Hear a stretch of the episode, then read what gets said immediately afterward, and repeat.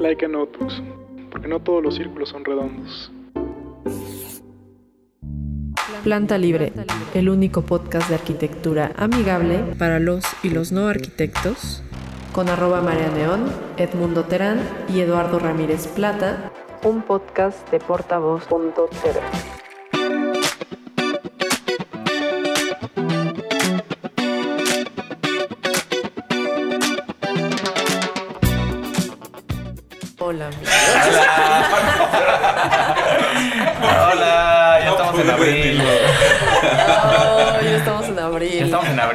Oye, Ya, tres meses.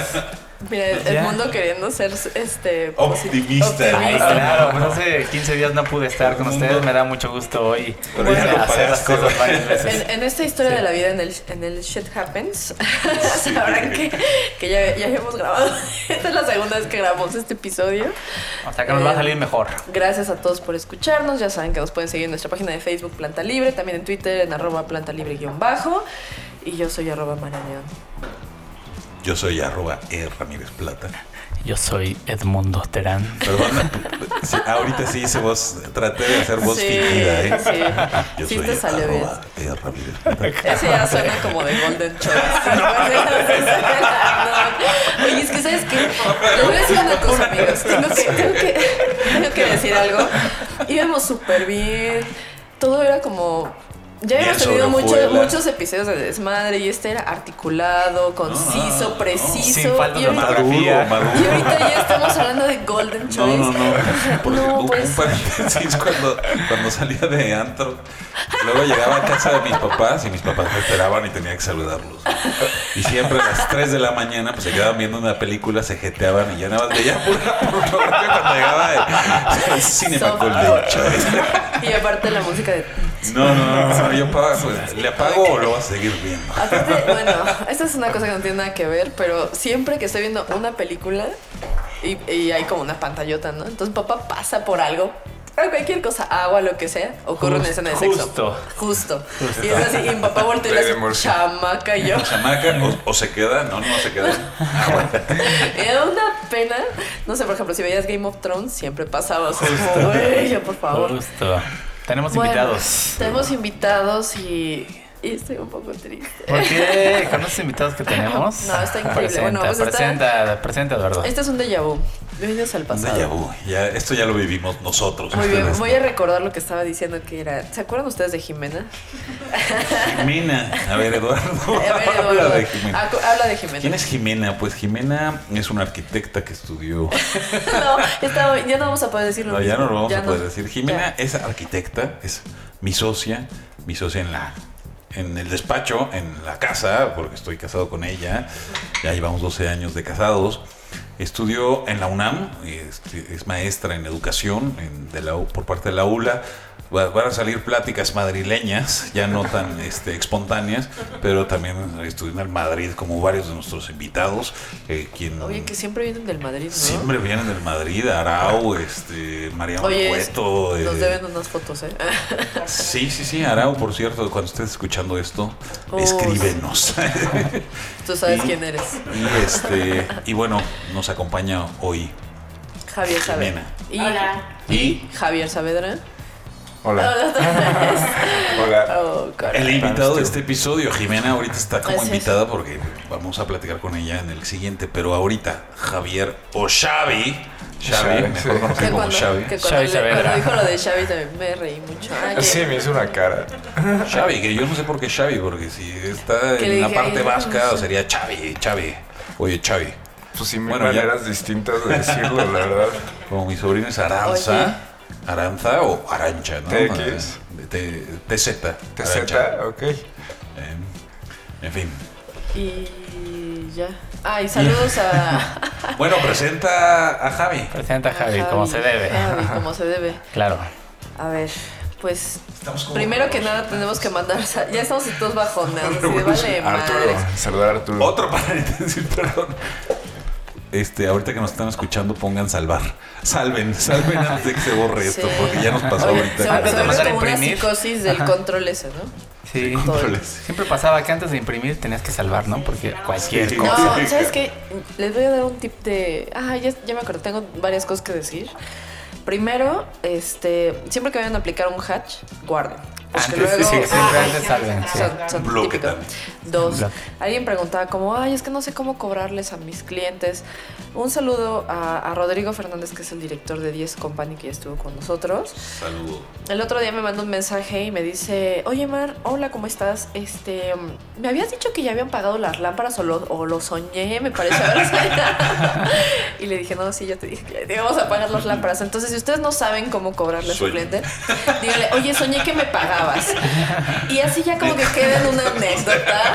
Y entonces ya como que dicen, sí me dijiste, es que creo que lo soñé, pero no sé si sí me lo dijiste o... Oye, Entonces juré, ya- juré que me habías que me habías dicho que sí. Entonces sí me depositaste. Entonces era esa y la velita de- del Págame Ya. Entonces si usted es freelancero, pues ahí está.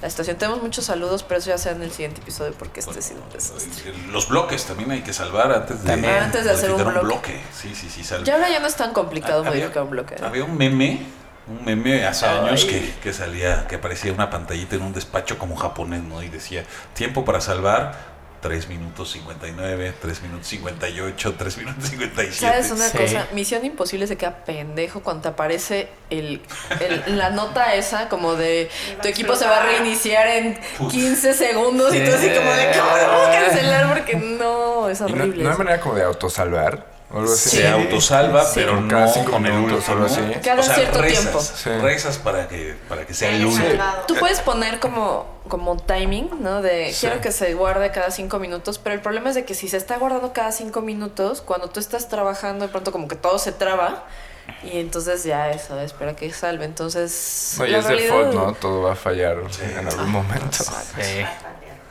Ay, fatal error. También otro que era no, que no que las O sea, nos impresoras no te vuelan, no te No vuelan vuelan el el miedo, miedo, sí. no te va a imprimir. Híjole, ¿y sabes qué pasa? Cuando tienes poco papel glossy y Sí. tienes que imprimir renders, es así de puta. Yo, hagan siempre una prueba en Bond.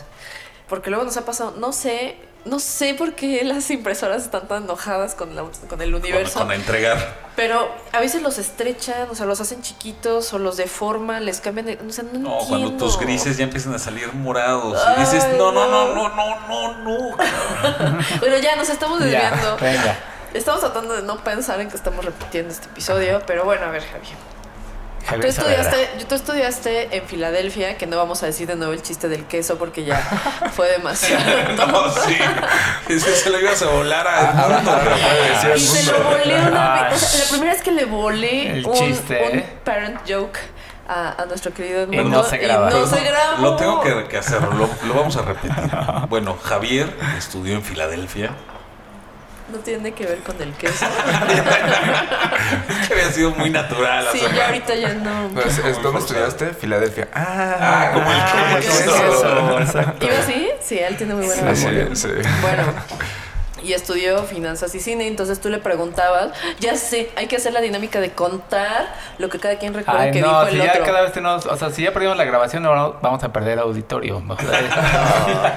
Bueno, en ese momento, ¿qué estaba diciendo? Que antes de que me interrumpieras, Edmundo, que ya no nos debemos de interrumpir porque ya arranquenos en iTunes. Solo cosas buenas, amigos. Si nos van a decir que somos insoportables, cámbienle y ya. Fin. No, díganos, díganos. No, es divertido, eh, sí. eh. Nah. Bueno, pero ¿qué onda con Javier? Estudiaste en Filadelfia. Sí. Ajá. ¿Qué estudiaste? Estudié, estudié finanzas y cine. Y pero- entonces ahí fue cuando Eduardo dijo, ah, claro, porque todas las películas se hacen con dinero. Y luego tú, ah, No, y tú. fue mundo. No, pero Ah. ¿qué estudiaste primero? ¿Cine? O sea, Este- ¿qué- ¿cuál es lo que, lo que, con lo que quieres vivir y cuál es lo que te atrae?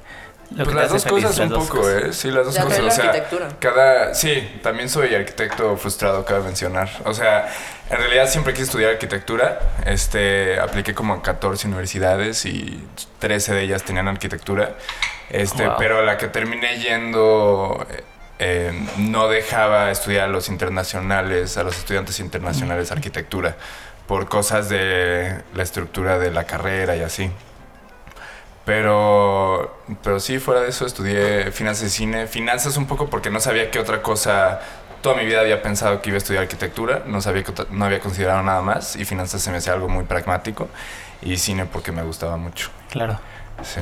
Oye, pero además finanzas, pues bueno, hay que para hacer una película necesitas este saber el manejo de los dineros. Claro, claro, sí. Pues es, es el chiste, ¿no? O sea, estudié cómo ganar dinero y cómo perderlo. Exacto. Oye, oye, eso, eso es nuevo, eso fue bueno. Ok, bueno, la razón por la que está Javier aquí, a ver si me acuerdo de todo lo que dije. Ay, quiero llorar. Carlos se está quedando aquí con nosotros porque ya tiene miedo de que se, de que vuelva a fallar. que vuelva a fallar. Pero bueno, este, precisamente ahí voy otra vez. Cuando estaba viendo el teaser del documental que estás preparando, eh, me llamó mucho la atención que tu abuela decía o dice que no le gusta hablar de, su obra o de lo que ha logrado, ¿no? Que es como pedante.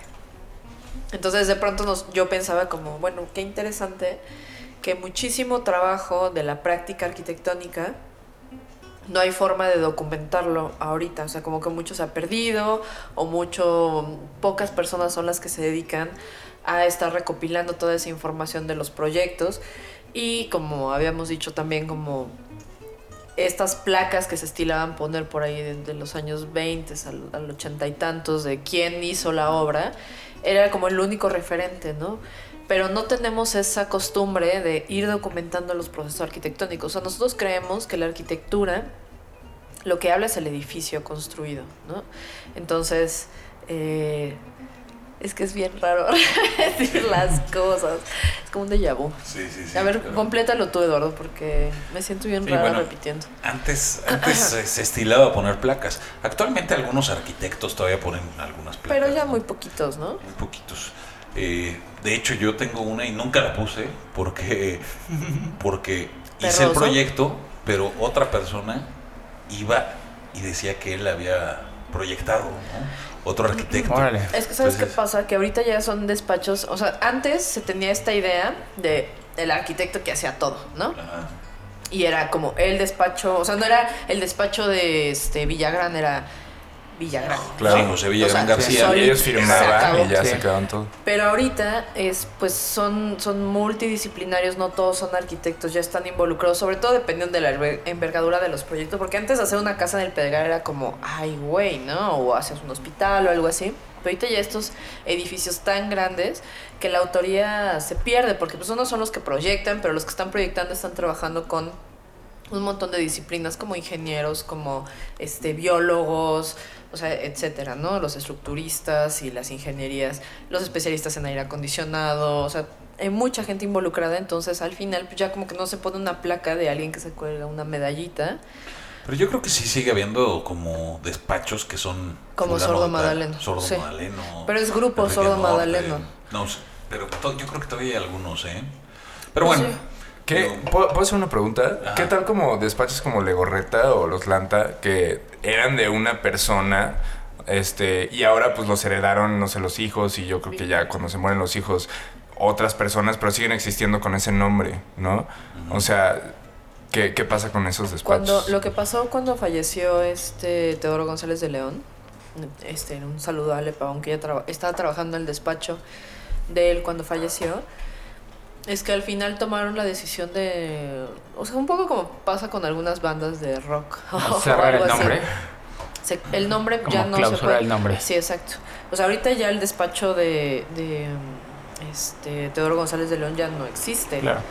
Porque pues ya no está.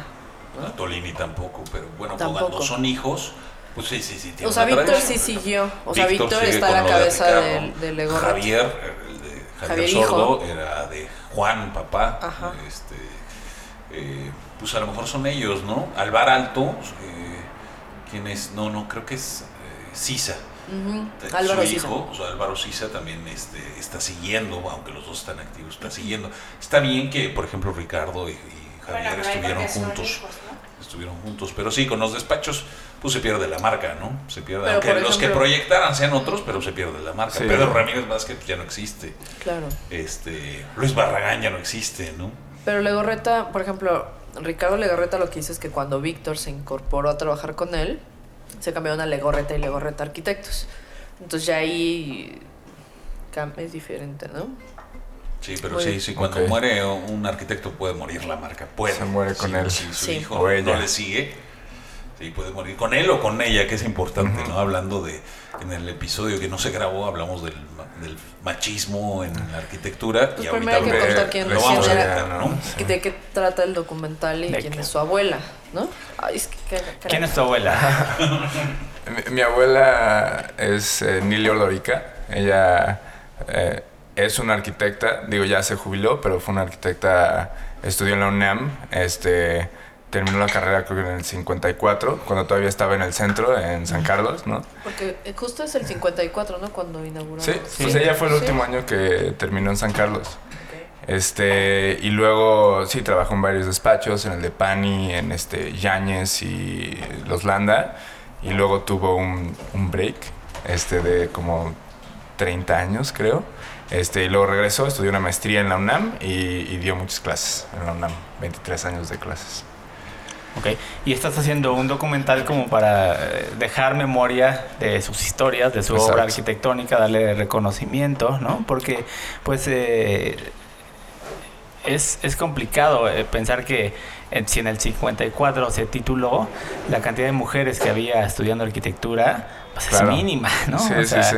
Y, y no solo es mínima, sino era muy complicado. Entonces tampoco su obra es muy reconocida. Muchas veces eh, Sí, colaboran intensamente, exacto. pero no tienen el Claro. crédito que merecen. No, sí, exacto. De hecho, pues dos cosas que mencionaste, mencionaste interesantes. Sí, no habían tantas mujeres. Ella es una de ocho mujeres en una generación que era como de 250 personas, más o menos. Entonces sí era una mínima parte, ¿no? Este, y lo segundo que mencionaste era lo del crédito. Este, pues sí, ella de hecho su, su tesis de la licenciatura fue el primer hospital del IMSS que se hizo en Chihuahua. Este, y lo hizo cuando ella tenía como 22 años, jovencísima para estar a cargo de un hospital, ¿no? Pero lo hizo también cuando estaba trabajando para el despacho de los Landa. Entonces, en realidad, ese, ese edificio se quedó como este como obra de Agustín Landa, ¿no? Este, Restauradores, los Landa. Sí. Exacto. Sí, y, y a ella no le molesta eso, que, que es chistoso porque el otro día estaba comiendo con ella y con mi hermana, y mi hermana dijo como, no, vamos a quejarnos, no sé qué. Y ella como, no, o sea, mi, mi meta era recibirme y lo hice, y ellos me dieron la oportunidad también de poder hacer este proyecto. Este, pero sí, ahorita este, pues sí, Agustín Landa tiene ese proyecto. Es Y, se- y- proyecto. y, eh, también tocamos un poco el tema de antes, ¿no? O sea, se hizo cuando ella estaba trabajando para ese despacho, entonces el, el proyecto terminó como, como de Landa, ¿no? Que era el, el, este, pues el nombre, ¿no? Del despacho, que así terminan todos los proyectos. En realidad ellos nada más no sé cuántas otras personas están involucradas en el diseño y ellos firman, lo aprueban y, y ya es de ellos, ¿no? Claro. Y, y también platicábamos de, de cómo, este, pues cuál era en realidad el lugar de las, de las pocas arquitectas que había antes. Porque estabas platicando de la universidad y que apenas cuando este, el Día de la Mujer eh, pusieron este, nombres, cambiaron como los Sí. nombres de los talleres. En, en la UNAM, en la UNAM hay 16 diferentes talleres, cada uno, aunque pertenecen todos a la, a la facultad, cada uno es eh, como una escuelita. Todos tienen un nombre. Bueno, excepto el, el uno, un nombre propio. El 1, el 3 y el Hecatl, a lo mejor son los únicos que no tienen un nombre, pero este, los demás tienen un nombre. Y todos estos nombres son de hombre. De Masculinos. de masculino, Claro. de, de- sí, en el sexo masculino.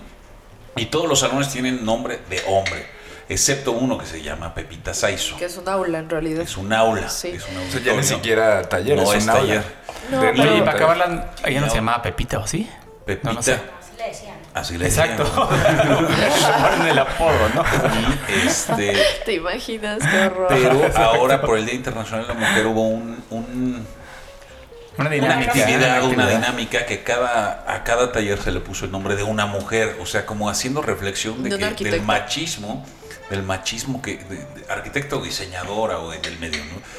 Del machismo en el que vivimos, todos son arquitectos. Igual tu abuela, porque no hemos platicado, pero tu abuela estudió en la UNAM y dio clases en la UNAM Sí. y formó parte importante de la UNAM, tanto política como este, académicamente, ¿no? Sí. Entonces a lo mejor un taller debió haber llevado el nombre, o un aula, aunque sea, de tu abuela. Yo no sé si hay un aula con el nombre de tu abuela, pero... no, no, no hay. Pero... hay, este, hay con de su hermano. Ah, de su hermano, sí, Sí. de Imanol Ordorica. Yo no sé, lo voy a checar y les prometo mandarles fotos. Pero, este. Pero bueno, el chiste es que esta, esta dinámica nos llevó a reflexionar sobre el machismo que existe y Que puede ser existido en la arquitectura. ¿no? Sí, sí. Sí, a lo mejor porque ha habido compadrazgos, digo, todos los Ajá. talleres tienen nombres eh, de buenos arquitectos, pero a lo mejor ha habido muy buenas arquitectas que merecen nombres y no se los ponen por algún compadrazgo, alguna... Lo que platicábamos hace ratito era que tampoco hay que creer que todo es así con dolo de, ah, ocultan a las mujeres y que solamente sean los hombres que lleven el nombre. Claro. La realidad es de que también tenemos que estar conscientes del contexto histórico en el que se vivía cuando se fundó la universidad y cuando, digo, antes los talleres tenían este otros nombres, ¿no? Letras y demás, eran letras en realidad. Este, Letras y números de Ajá, exacto. Y después autogobierno y toda esta historia. Pero era un contexto histórico muy específico en el que eh, pues también las mujeres tenían otros objetivos de vida y platicamos Jimena y yo que, que, que teníamos estos recuerdos de alguna vez algún maestro de la vieja escuela que decía, tú estás aquí mientras te casas. Y yo les decía, también yo tuve compañeras que estuvieron en mi generación y que estaban ahí mientras se casaban. Y está bien también, ¿no? O sea, antes muchas mujeres tenían estas escuelas donde te educaban para ser ama de casa y que muchas mujeres también el objetivo de su vida en ese momento era ser ama- una buena ama de casa. ¿Por qué? Porque eran los roles que veían que existían. Entonces, ahorita es importante que muchas niñas pequeñitas, como tu hija, vean que hay mujeres astronautas, deportistas de alto rendimiento, este, futbolistas. O sea, yo cuando era niña jamás en la vida hubiera imaginado que iba a haber una liga de fútbol femenil competitiva, súper competitiva, y que iban a ser, y que de pronto encuentras a, a, a mujeres representando a marcas de ropa que antes no pasaba, como en Nike, Reebok, la que quieras, Claro. ¿no? Científicas, o sea, antes no había esa exposición de poder, por eso es muy importante que las niñas puedan ver toda esta variedad de posibilidades. O sea, las Barbies es un ejemplo muy curioso. Hay un este una serie en Netflix que se llama este The Toys Who Made Us, algo así, y hay una de la historia de Barbie. Y eh, hablaron precisamente cómo las niñas de pronto empezaron a ver que Barbie podía ser astronauta, médico, enfermera, que es muy distinto ser médico y enfermera, ¿no? O sea, no los hombres son médicos y Sí. las mujeres son enfermeras. Y antes la arquitectura sí era una carrera que, y a veces todavía sigue siendo muy de hombres, ¿no? O sea, Bueno, pero hoy ya en la facultad ya son Ya mucho es- más hay- las mujeres. Sí, Hay ya como hay más. ligeramente más Ya. mujeres, Sí, ¿no? ya, Sí, ya, ya hay sí. más. sí, pero ¿cuántas realmente ejercen Más de 50. arquitectura? Yo sigo viendo No, y hombres también, ¿cuántos ejercen arquitectura Sí. después de que se titulan? Claro. O sea, Pero yo he estado en citas, o sea, en reuniones en obra. Y En somos- comidas. En comidas. En comidas. En El 3 de comidas. O sea, sí, en comidas de Sí. gremio, ¿no? Donde tú eres la única mujer. Y yo soy la única mujer. Exacto. Y luego he pasado así como videitos. Y no lo hago como Sí. por sentir de, ah, sí, a huevo. No, es porque yo quiero ver más.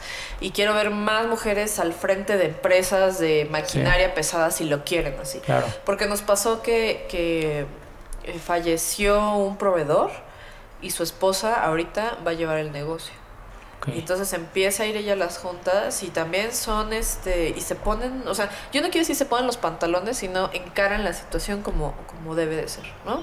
Entonces, cada vez más y, y nos llegan ya proveedoras de gas y, y nos llegan este Bien. algún día, algún día quiero ver a maestras de obra. Todavía Sí. no hay. Pero Sí, quiero verlas. Yo sí he visto este montando tabla roca. Sí. Pero Y las son mujeres casi Sí, sí, sí, Y, ¿sabes qué pasa? Que la, la mujer, por ejemplo, en la construcción, que ese es otro tema, que no me quiero involucrar demasiado ahorita, casi siempre es limpieza. Sí. Entonces, desde ahí también tenemos que empezar, Sí. ¿no? Sí, en la facultad ahorita es más del 50% la cantidad de mujeres. Antes, eh, hablaba Javier de, de su abuela, dices que era 9, Ocho de los- 8 ocho de mujeres. 250, Más o menos. de las sí. cuales 5 eran madrileñas. ¿no? Madrileñas del Colegio del Madrid. Madrid. Sí. Pero bueno, este, ref- re- refugiados en su mayoría. ¿no? Este, sí, exiliados. Sí. Sí, eh, bueno, exiliados. Eh, eh, dices eh, que, que trataban bien a tu abuela. Bueno, que tu abuela describe que no eran discriminadas. Yo no Sí. sé si ha habido tres épocas Ahorita afortunadamente tenemos ya grandes arquitectas que compiten plenamente. Digo, un ejemplo es Marlene, un ejemplo es Jimena, este Jimena que está aquí a mi izquierda, Jimena Fernández también, este Gaby Carrillo, eh, Tatiana Bilbao, en fin, hay muchas, hay Frida muchas mujeres. Escobedo, Frida. Rosana Hay muchas mujeres que ya afortunadamente están en, eh, ya cabeza. son presentes, ya están a la cabeza, a la vanguardia de todo, ¿no? En fin, pero yo siento que ha habido tres etapas, ¿no? Dices, a lo mejor tu abuela, porque no, ya no los Muy positiva un- también. Un poquito o sea, es ella dice que no le, no le pasó nada, pero Y a lo no dudo que vivió en la primera etapa donde cobijaban y consentían a lo, a lo raro. Voy a decir lo raro, no por discriminar, sino porque en No, ese la, momento... la minoría, ¿no? En, en de la ese minoría. momento. Si ahorita dijeran, van a entrar a, a tu salón cinco personas con este invidentes, pues a lo mejor dices, bueno, vamos a tratas Con descendencia. Exacto. Después, la segunda etapa, que yo creo que fue de los 70 a los 90 o hasta 2000, fue el miedo de los arquitectos, porque el arquitecto era muy machista. El miedo de los arquitectos de que ya iban a hacer competencia directa. Mi hermana No, es te arquitecta. das cuenta de que pueden... Sí, sí, sí, claro. Sí, ser competencia. Mi hermana es arquitecta y un arquitecto, que no voy a decir su nombre, de- ¿Tú sabes quién? tú sabes quién eres, le dijo, no te voy a pasar porque no puede ser que tú seas mi competencia. Y no la pasó. Y repitió el semestre. ¿no? Yo hubiera hecho un Wow. Y eso, sí, sí. que Yo hubiera yo hubiera hecho un. Claro, por supuesto, pero tú estabas en los 2000 Ella estaba en el 83, Sí, yo creo. estoy- ¿no? yo entré en el 2006. 85, no sé. No, no, no, después, 92, 95, perdón, eso me fue en los años. Jimena, todavía tú sufriste alguna, alguna parte. Y ahorita estamos en la, esta tercera etapa donde este, hay una equidad de números, no de género todavía no lo logramos, pero ya, digo, la verdad, cuando contratamos a alguien en el despacho no nos fijamos si es hombre, mujer, alto, güero, chaparro, panzón o no. O sea, cuando me preguntaron, oye, ¿tú ti- tienes mujeres trabajando? Pues, pues sí, arquitectos, punto. O sea, no me importa, ¿no? Entonces ya estamos viviendo esta etapa de equidad un poco, ¿no? Sigue habiendo discriminación en algunas cosas. Insisto, yo, yo no lo veo, yo vivo en una burbuja, yo no lo veo, pero en la universidad, en los despachos, sigue existiendo este miedo de contratar mujeres, ¿no? ¿Sabes qué pasa mucho? Este, a mí me ha pasado, sobre todo cuando voy a obra, que al principio no te dicen arquitecta, te dicen señorita. Y este. Es como no te y ya toman en después serio, con el ¿no? tiempo. Era exacto. cañón. Sí. Y ya después con el tiempo aprende que tiene que ser arquitecta. Y no porque uno llegue y, le- y te impongas de una forma este, beligerante, ¿no? Pero al final del día, yo creo que el camino siempre es el respeto y buscar cómo resolver y trabajar, ¿no? Porque al final todos tenemos que trabajar. Y hasta cierto punto también uno tiene que ser cuidadoso en la manera en la que te manejas y no por aquello de que te alburen, esas cosas que creen que pasan, porque la verdad es que los trabajadores con los que yo he trabajado directamente, este, o sea, de uno a uno, ¿no? Porque pues, albañiles, obviamente, cuando es una obra, pues están todo el mundo, los te quedan bien y lo que quieras y traigas lo que traigas, ¿no? Pero al final con los que yo he trabajado de uno a uno, y hace no mucho tiempo un carpintero como que se me puso ahí al brinco. Y este. Y sí tienes que ser muy tajante y decirle, a ver, maestro, le voy a decir una cosa. O lo termina ahorita o lo termina ahorita. Porque ya se lo expliqué, ya se lo dibujé. No, y es que no sé qué, y empiezan como a quererte. No, a ver. Punto. Fin. Porque al final. siempre te van a querer criticar, que, que eso es algo muy curioso, ¿no? O eres una blandengue o, o eres una histérica, ¿no? O, o eres una. Perdón, pero. O, o- Sí, te etiquetan. te ¿no? etiquetan de No, alguna no, forma. no hay, no hay manera de hacerlo bien tampoco. Creo que sí hay una forma de hacerlo bien y la forma es el respeto y irte armando de un Sí, equipo pero de es trabajo. más fácil que se ofendan. Pero es más fácil que se ofendan a que, o sea, a que acepten que tú tienes, que tienen que hacer lo que tú les estás indicando. Digo, a mí me pasaba mucho con, que, digo, que Eduardo y yo trabajamos juntos, que los trabajadores se dirigían a él, ¿no? Es como, tú no, él. Y alguna vez que a mí me tocó regañar al maestro, al otro día no llegó porque estaba borracho, porque pues, lo había regañado, ¿no? Y a él ninguna mujer lo regañaba. ¿no? Entonces, sí hay situaciones en las Sí. que todavía tienes que Sí, Pero que lo ponerte un poco hacer. más fuerte porque Claro. si no, no te... Y después dicen que eres una, eres una amargada y una mandona y lo que quieras. Pero es que la verdad, cuando. Y, y con la gente que trabajo es, a ver, si yo les estoy dando Por indicación. eso, por eso yo me emborracho. Es que sí te pasaste, Jimena. ¿eh? O sea, acuérdate cómo le hablaste. Sí te pasaste. Pero, pero por eso decía lo de no hacerlo bien, porque, o sea, eso, si eres demasiado buena, o No sea, te eres muy caso. blanda, Ajá. y si eres demasiado, o sea, estricta. Ah, pinche eh, vieja. Exacto. Porque yo sí he A mí escuchado. nadie me grita. ¿Sabes cuántas No, veces no he escuchado? Pinche vieja, ¿qué se cree? Qué horror. A ver, Sí, sí, o sea. Sí. ah, y, y en serio, ¿eh? O sea, nada más con que una vez les digas algo o les llame la atención por algo, pues pinche vieja. No, a ver, no, no, Sí. fin. Oye, Javier, a ver, eh, regresando a tu abuela, ¿no? Debe ser, debe ser interesantísimo platicar con una arquitecta precursora en México, ¿no? Y, Sí. y platicar con un arquitecto tiene que, pues, hablar de viajes, de historia, de arte, de cultura, de Claro. gastronomía, ¿no? De mil temas. ¿De qué va tu documental? ¿Qué, qué estás enfocando un poco? ¿Qué quieres documentar? un poco? ¿Tu obra? ¿Su vida? Este- ¿Cómo distribuyes? Pues en realidad esto empezó porque pues ella siempre ha sido un pilar, ¿no? En la familia, este, siempre ha tenido un lugar muy importante y, y se nos hacía muy interesante esa historia y yo quería compartir eso, ¿no? Que todos en la familia se nos hacía interesante, yo quería compartirlo y hacerle ver a otras personas. Este, eso incluía la historia de la guerra civil, ¿no? De que se vinieron.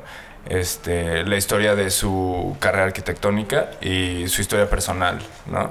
Este, que pues sí, vivió en la época de oro del patriarcado mexicano, ¿no? Este, pero poco a poco se ha convertido más que nada en una conversación entre nosotros dos, como algo más personal, ¿no? Este, como la manera en la que ella mantiene viva la memoria de lo que le pasó eh, en, en Europa, en México y personalmente, y cómo lo mantiene vivo en, en su familia, ¿no? Entonces, para que cuando este, crezcamos, que eso siga vivo, ¿no? Lo que ella hizo y por lo que ella pasó. Claro, ¿y alguna anécdota que hayas encontrado que, que como familiar, como nieto, no te la sabías y, y digas, ay, güey? Este, pues, o sea, ay, güey. Descríbelo, Este- por favor. Sí, no, ¿qué nos habías dicho de no? algo. Cosas- Nos habías dicho de un, este, de... ¿Qué tenían en el- Ah, de mi abuelo. Sí, esa fue. Que ah, nadie sabía nada. Creo que, creo que es muy ad hoc como al tema que estamos platicando. No es, no es necesariamente de mi abuela, pero sí puedo contar, ahorita hablando como de documentar la obra arquitectónica, ¿no? Este, mi abuelo, que fue la persona con la que mi abuela se casó, luego se separaron, pero crearon muy bellos seres humanos. este, él, él fue también arquitecto. eh, la segunda mitad de su vida hizo locales para bancos, ¿no? Porque pues firman contratos por 20, 25 años y son muy buenos inquilinos. Pero la primera mitad hizo muchos, este, comunidades residenciales, ¿no? Habitacionales. Y le fue muy bien en un par que hizo en Coyoacán. Y él era un hombre muy peculiar, decía que no, esas, esos complejos residenciales no le pertenecían a él, este, sino le pertenecían a la gente en la que, que vivía, ¿no? Ahí. Y entonces está muy chistoso porque una vez mi papá, que también estudió la lic- licenciatura en arquitectura, estaba en una clase y usaron como ejemplo de una solución muy buena para desarrollar algo este, que mejore la calidad de vida de los habitantes en un espacio muy reducido, ¿no? Usaron una de las unidades que mi abuelo diseñó, pero no sabían qué arquitecto lo había diseñado. Entonces, obviamente mi papá sí sabía, entonces murió la risa lo nos contó. Pero se me hace interesante porque ju- justo eso, o sea, lo, lo diseñó él y no nadie fuera de él y su familia se enteró.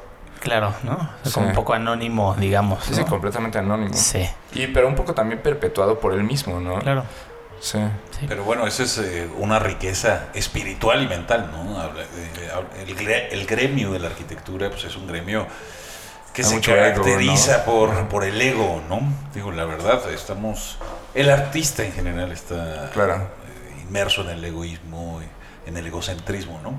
Pero bueno, esto habla de, de una madurez mental donde no tiene que poner una plaquita para decir que es su obra, sino decir, pues yo la entregué y ya el Sí, la usuario hizo para es el- ellos. es el que el dueño de las Ellos cosas. y ellas. En el episodio pasado hablamos del interiorismo y hablamos, eh, Marlene comentó algo de que el- hay que fijarse y hay que, hay que hacer las cosas que el cliente pide, ¿no? No, no tanto, no tanto lo que el lo que el arquitecto o el interiorista quiere, Quiere, ¿no? Porque sí. muchas veces los arquitectos dicen, no, es que así tiene que ser. Bueno, pues te lo dejo. A mí han llegado veces que, bueno, nosotros no- eh, hay veces que nos piden al- algo y dices, híjole, es que no, no lo quiero hacer, pero lo tienes que hacer porque les digo, bueno, pues tú, tú, tú eres el que vas a vivir ahí, ¿no? Yo no. Claro. Y obviamente, si tiene desventajas, los comentas, pero si no, este, pues tienes que, no es ceder, sino tienes que hacer el espacio para, eh, el traje a la medida para la persona que lo Claro. va a ver. negociar, ¿no? Es que a veces también es, es, este complicado porque pues son gustos y, y algún día hay que hablar de la oscilación del gusto. Es un textito muy chiquito que está muy interesante, pero cada quien en cuanto a gustos pues es un universo y una diversidad impresionante. Entonces nosotros tenemos como profesionistas que orientar, ¿no? Como que mediar, pero pues también algo que, algo que vaya a ser agradable para otra persona, no nada más para nosotros, ¿no? No, y a los que lo van a usar, ¿no? Bueno, y a ver. Los que lo van a vivir. Sí, claro. Y en las complicaciones, por ejemplo, de, de toda esta información, porque hablamos o, o lo que tratamos como de en un principio poner sobre la mesa es lo complicado de eh, recabar toda la información, ordenarla y decir cómo quiero contar esta historia, ¿no? O sea, qué es lo más interesante, cuál es el enfoque que se le va a dar. Digo, no sé si ya has hecho este algún otro proyecto cinematográfico antes o qué es lo que tú quieres contar precisamente de la vida y de la práctica de tu abuela. Sí, sí he hecho otros, este, no sobre una persona en específico. De hecho, es curioso porque hice un documental en Cuba que codirigí con dos arquitectos. Era sobre artes plásticas y está chistoso porque no decían cosas muy técnicas, pero sí eran personas muy sensibles, ¿no? A la hora de cualquier tipo de, de arte. Este... Pero sí, de hecho yo le- les quería preguntar, o sea, ¿qué se hace en este momento para documentar esa obra arquitectónica? Porque pues, estamos hablando de eso y me están preguntando sobre cómo lo estoy tratando de hacer yo, pero no sé qué se está haciendo ya. O sea, cómo se mantiene ese archivo histórico. Oye, no nos puedes entrevistar. Contestarle, devolverle la pregunta. Oigan, creo que maté un mosco, me siento como así, como guerrero. Mata- ¿Mataste un animal? Así, ¿Un ser vivo? con- ¿Lo mataste? Es que sabes que a mí me pican mucho los Pero moscos y ya me un picó como un chingo, sí. Pero bueno, A ver, eh, yo. yo hablamos de las fotografías, ¿no? O sea, creo yo que ahorita como que se documenta la obra arquitectónica es a través de la fotografía, pero ya la obra terminada. Sí. Ya estas bitácoras de obra de antes, bah, olvídalo. Preciosas. Pero en esas fotos están los, o sea, arquitectos responsables de la obra. No, Sí, está la junto obra, ¿no? La obra nada Está más. la obra, pero la foto del arquitecto en el proceso, en su ejercicio, No. hay muy poco registro. Creo que tiene más que ver con, con esta onda de, la, de consumir una imagen, ¿no? Como que se vea bonito, que se vea chingón, que se vean padres los acabados, que en la fotografía la perspectiva salga padre. Pero realmente no hay este trabajo minucioso y metódico de desde el croquis ¿De quién hasta estuvo las involucrado? modificaciones y más de quién esté involucrado porque a veces también eh, poner los nombres de todas y cada una de las Sí. personas que están involucradas es muy Sí, complicado son muchísimos. pero sobre todo cuando son obras grandes pero sí creo que nosotros hemos perdido el rigor de, de- y lo digo desde desde yo porque tengo mis planos por ejemplo ahorita que estoy haciendo ahí modificaciones en unas casas no los guardo o sea no guardo mis correcciones que voy haciendo y a veces en la hoja de atrás, o sea, en las hojas recicladas vas haciendo croquis o vas resolviendo cosas que después como, ah, bueno, pues esto ya quedó así. Vamos, chao, se ¿no? pierde el proceso, se pierde la evolución, Digo, ¿no? No sé si algún día mi obra va a ser inmortalizada. Ojalá. Tal vez. No, no creo, porque igual no ¿Por te qué va- no? ¿Por qué no crees? Porque es la misma historia. O sea, creo que hoy en día esta arquitectura de autor ya no existe. Quien sea, ¿eh? O sea, ni Jean Nouvel, quien quieras. Ya hay mucha gente involucrada. O sea, a lo mejor Peter Sumter todavía es más. Pero no, no siempre fue el caso. Pero yo. Es que antes no era así. Antes era alguien. O sea, sí, sí tenían, por ejemplo, hay estas fotos de Le Corbusier en su despacho que tenía 50 dibujantes, todos en un respirador. Pero ahorita yo pienso y digo, "Uy, yo trabajo con tanta gente, trabajo en una empresa en la que nadie va a decir. O sea, creo que primero se pondrían la placa mis jefes. Claro. Sí, bueno, yo- eh, eso es lo que comentabas, ¿no? Lo que comentaba Javier. Este, ¿Cómo docu- se documenta ahora? Bueno, el producto final es el que importa realmente, ¿no? Lo hemos platicado desde el croquis, pues sí, nos enamoramos y a veces habrá croquis feos y así dibujamos, ni modo, ¿no? No. Así dibujamos. Pero este, más ganas. hacemos maquetas, hacemos renders, hacemos todo, pero ¿para qué? Para tener un espacio construido. Si no tenemos el espacio construido, todo lo anterior no sirve de Claro. Ahora tenemos la belleza y la riqueza de las redes sociales y de los renders, que eso también es tema de, de un programa de la arquitectura que no se construye. No es arquitectura, pero sí es este proceso creativo para tener objetos este, estéticos, ¿no? En fin, se puede, pro- se puede pu- publicar un render y está increíble y la idea está ahí. Y No, es, la mayoría termina ventaja sin No, construirse. Claro. nosotros, nosotros en el despacho hemos desarrollado más de 125 proyectos y se ha construido yo creo que un 25-30% de esos. Entonces no, no, es, no es mucho el número de lo que se construye. ¿no? No, si habláramos de todas las casas Entonces- que llevo diseñadas en este proyecto. mm. Entonces, bueno, el Suicidio. producto final es lo que importa. Actualmente, este registro, las redes sociales ayudan muchísimo. Pero estamos en un mundo cambiante donde las redes sociales, hoy Facebook existe, hoy Twitter existe, hoy Instagram existe. A lo mejor en dos meses eso ya no existe. Claro. Y a lo mejor los gringos o, el, o, lo- o los rusos nos van a hacer un apagón analógico donde tengamos que regresar a dibujar a mano, donde nuestros archivos ya no esa existen. es teoría de la conspiración. Entonces, este, no, no quiero que este... Pero de lo de los No redes, quiero ¿sabes que que está padre? Hay muchos concursos, por ejemplo, me acuerdo que en la universidad participamos en uno sobre rascacielos, ¿no? Entonces están estas páginas como Evolo, Skycrapers y toda esta historia. Entonces la gente empieza como a experimentar y a hacer ensayos como maquetas. Es que No, señora, señora. es que no puedo respirar, realidad más que por mi boca y estoy comiendo cacahuates, entonces no puedo hacer ambas cosas. Pero bueno, al final Chiflando es... y comiendo Sí. Este... Están estos, empiezan estos rascacielos en... ¿Qué es lo que está pensando el imaginario que son la mayoría de estudiantes de las ciudades del futuro? O sea, como que son probetas, ¿no? Como ensayos muy interesantes de cómo creen que va a funcionar la escala, cómo va a ser el urbanismo en un futuro, cómo va a funcionar la naturaleza y la vegetación, los sistemas constructivos, o cómo creen ellos que deben de ser esos edificios que vamos a estar habitando en 2050, ¿no? Cuando acabe el aeropuerto, si es que ya, ya no se va a hacer, ¿verdad? Sí, es cierto, perdón, perdón. Era una broma, era una broma. Entonces, eh, creo que los renders, que no es un proceso precisamente de documentación, porque efectivamente no llega a ser un, un, este, objeto arquitectónico construido, pero sí creo que también está padre hacer esa experimentación y que al final no queda en más que, no sé, te echaste un mes modelándolo y haciendo unos renders con pajaritos y eso. Tú sabes quién eres también, este, con la parvada ahí.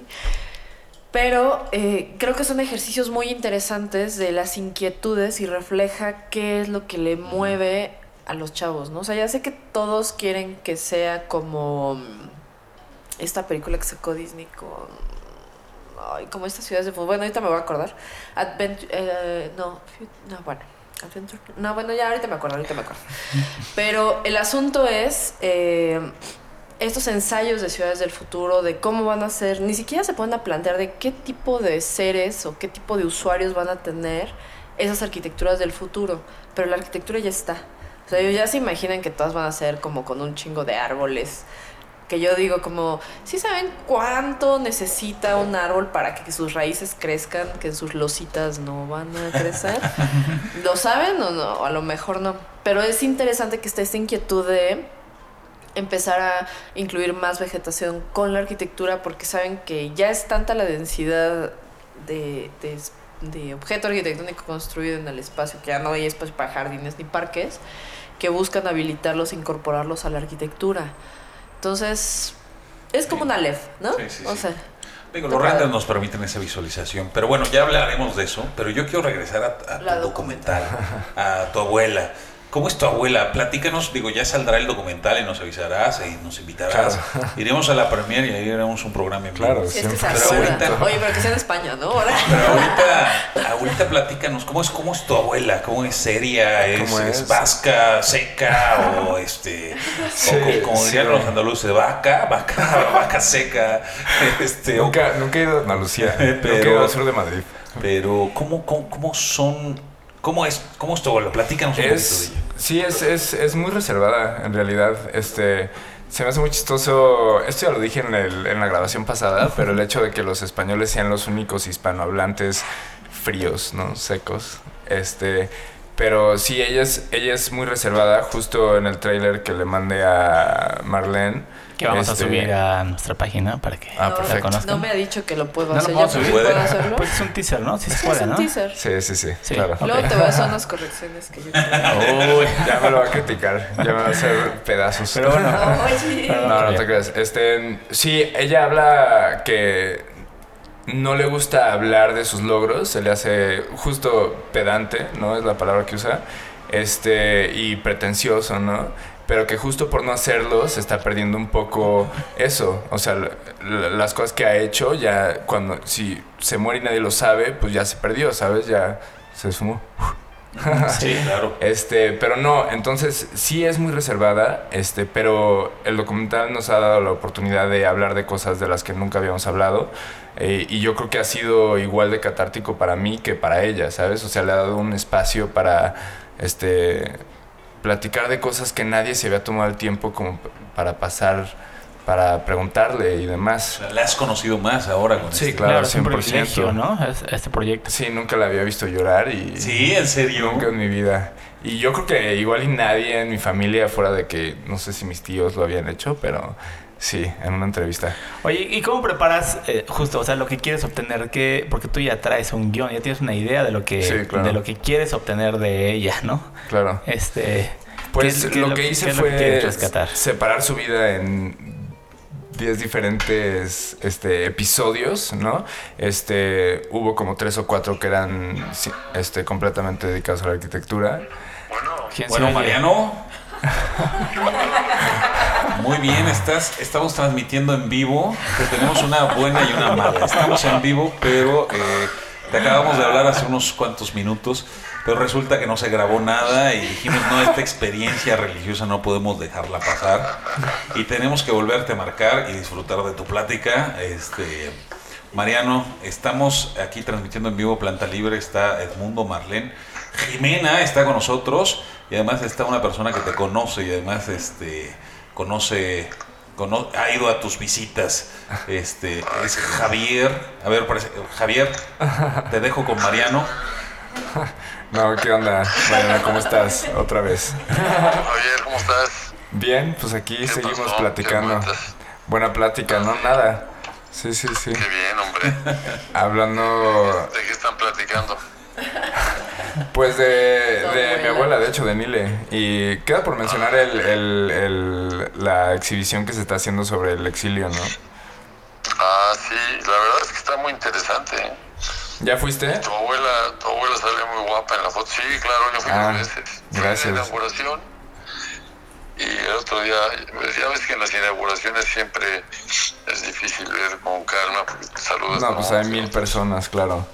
Pero ahí está tu abuela, precisamente. Sí, fue, yo estaba en, en Acapulco, creo, me, me dejó. Ni modo, no, no me esperó. sí. Pero bueno, la verdad es que luego volví ya con más calma y sí está muy interesante, está muy bien, muy bien montada. Es un trabajo extraordinario, la verdad. Sí, La claro. recopilación de todas las obras que se hicieron.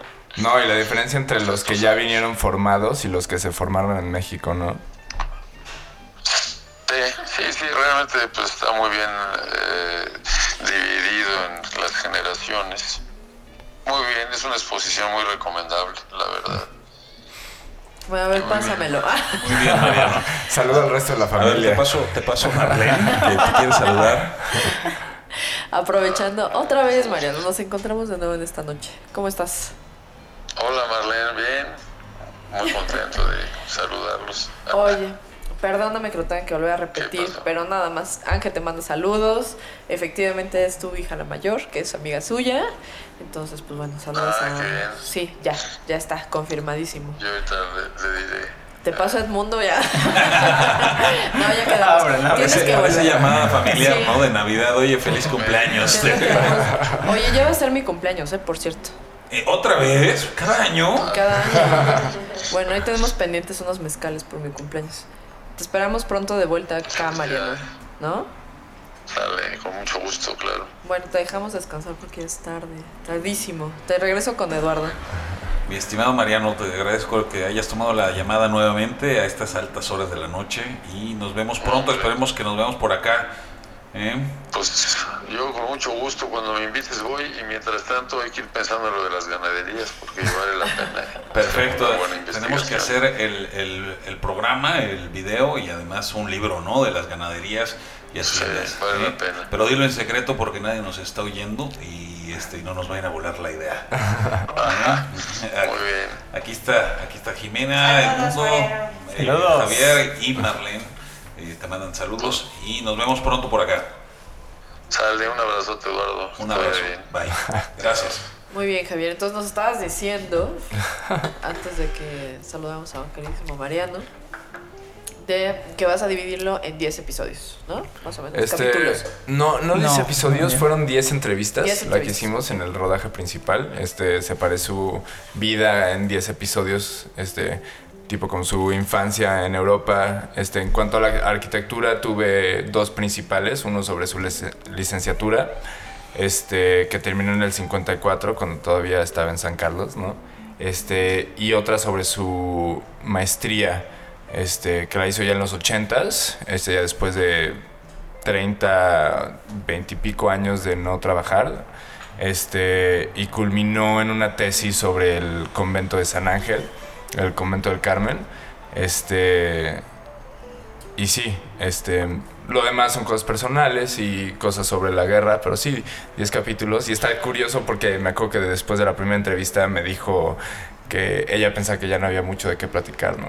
Híjole. No, hombre. No, eh, no. Imagínate cuántos minutos tiene un día, un año. Imagínate 85, decías que, tu- que tiene tu 86 años, sí. Sí, no, y después de 10 entrevistas pudimos haber platicado, yo me pude haber quedado viviendo con ella un año entero y seguíamos platicando cada semana, Es que o sea, la misma cantidad. toda una vida que Sí. contar. Oye, ¿cómo ve, cómo ve, ve ella la arquitectura, lo que está pasando en la ciudad? Pues no le o- gustan las computadoras, ¿no? Este, ella daba la clase de proyectos, ¿no? O sea, le enseñaba pues, a dibujar, ¿no? A los estudiantes. Y también mi abuelo, no, los dos no estaban como que tan cómodos con el hecho de que la gente empezara nada más directo a usar la computadora. Este, ¿Hasta hasta qué año dio clases? O sea, hasta que... hasta el 2007. Ok, Ah, o sea, sea, ya son... Ya, Igual sí ya, la conozco, ahora pero tocas. tengo que ver la foto que dice. Ok, Sí, ella, ¿no? sí, investigale. Está, en, está en- en la exposición de Guapa, ¿eh? la arquitectura guapa. del Sí. exilio español. Eh, eh, está en la galería En la. Benlliure, en la Facultad de Arquitectura. Vayan, se toman un cafecito en la cafetería. No tiene ningún costo, vayan. eh, y en la galería hay muchas obras expuestas. Hay unas maquetas de Félix Candela, de sus cimbras, de los cascarones. Vale la pena que vayan. Avísenos si van, pero... Sí. pero sí, ahí está, ahí está ella sea, y sus 2000, dos hermanos. 2007. Entonces sí, sí, 2007. sí, No, no, no, conozco, no quiero ser Sí. aguafiestas, pero ya nos tenemos que ir. No, espérate, a ver, Ah, ¿qué, qué- unos- qué- unos- qué opina de la arquitectura y de la enseñanza de la arquitectura? Este- Oye, no, no, en todo el episodio y ya ¿cómo cuando no? nos tenemos que ir ya Sí. quieres preguntar cosas. Edmundo. Este, o sea, no sé, de la arquitectura. No, de lo único que hemos hablado, no le gusta tanto el minimalismo. O sea, ya explícitamente hablando. Este. Sí, me imagino que en, ese aspecto ella es un poco más tradicional. Este, en su casa tiene muchos, tiene muchísimos cuadros, tiene muchísimos este, muebles, pero son muy, o sea, sí su casa está muy cargada de arte y de diseño, ¿no? Este, y le- muebles muy densos, este, Sí. pero sí. Este, no, no me gusta. ¿Barroquísimos o qué? Sí, también es muy religiosa, ¿no? Entonces también tiene muchos cristos, muchas, este, este, mucho arte como con Sacro. cargas religiosas, sí. Este, pero sí. me ¿Cuál es su principal hobby? O sea, además de la arquitectura, que... Este, cose muy bien. ok. Sí, cose muy bien. Este, su mamá también cosía mucho y tiene una obra en la en el Colegio de las Vizcaínas, que ya lo platicamos ¿Ah, en sí? el último episodio, sí. Que justo chistoso porque nadie en mi familia lo sabía. O sea, esa fue otra cosa que descubrimos. ¿Estudió ahí en las Vizcaínas?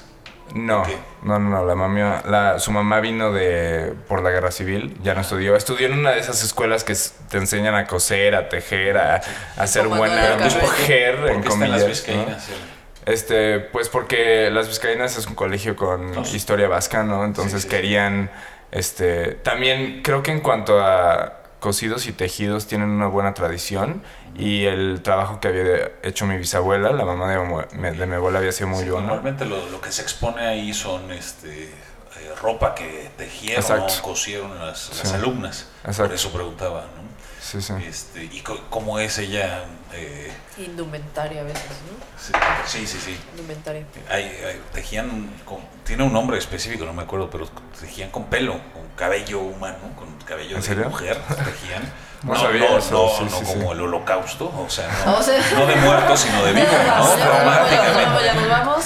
Es el No, momento. espérense, espérense, espérate, nada. ¿Cuándo Ya. sale? ¿Cuándo lo vemos? ¿En dónde lo vamos a encontrar? Este sigue en proceso, me falta filmar un poco filmar. y este sí, este el proceso de edición es largo para encontrar la mejor historia, no la mejor manera de compartirlo, pero espero que en el 2020, sí. Este, en el 2020, si me siguen, arroba Javi Goodday, este, ahí seguramente lo voy ¿En, a en poner. qué? ¿En Twitter? Twitter, eh, Instagram. Javi Twitter, con. JX. Javi con X y B de bueno. Ah, para que, para que le sepa, porque Javi Ah, pues, lo van a poner es con como Javi Noble. Javi, no, Xavi Vasco, ¿no? Xavi o Javi, como prefieran. Javi, ¿qué? Javi Goodday, como Buen día. Buen día. Good Day, pero solo con una D. Es un chiste porque nadie entiende mi nombre en Estados Unidos. Pero bueno, sí.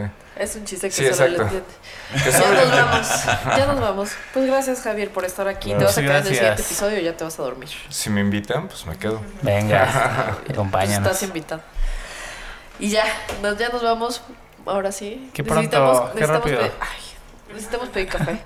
Este es como, es como de esos días que dices, no, ya. Es como una entrega, ¿no? Como, no. Sí, sí, sí.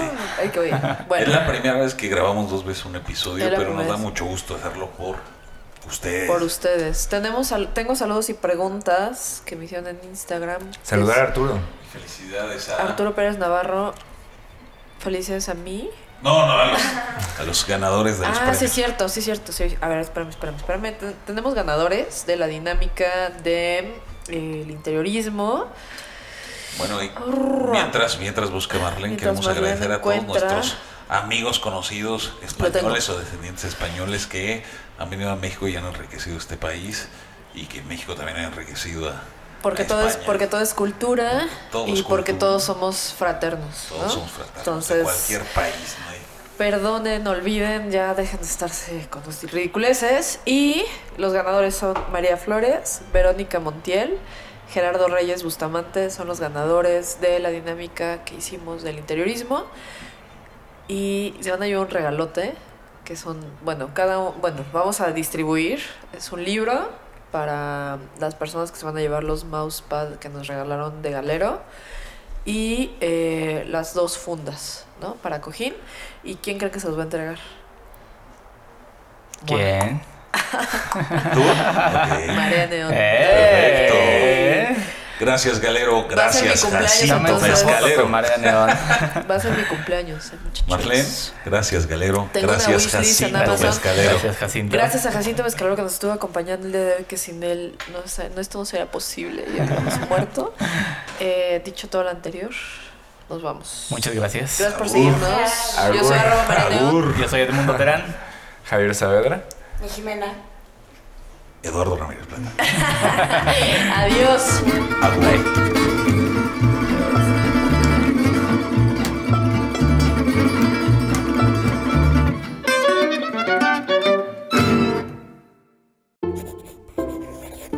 Like a notebooks, porque no todos los círculos son redondos.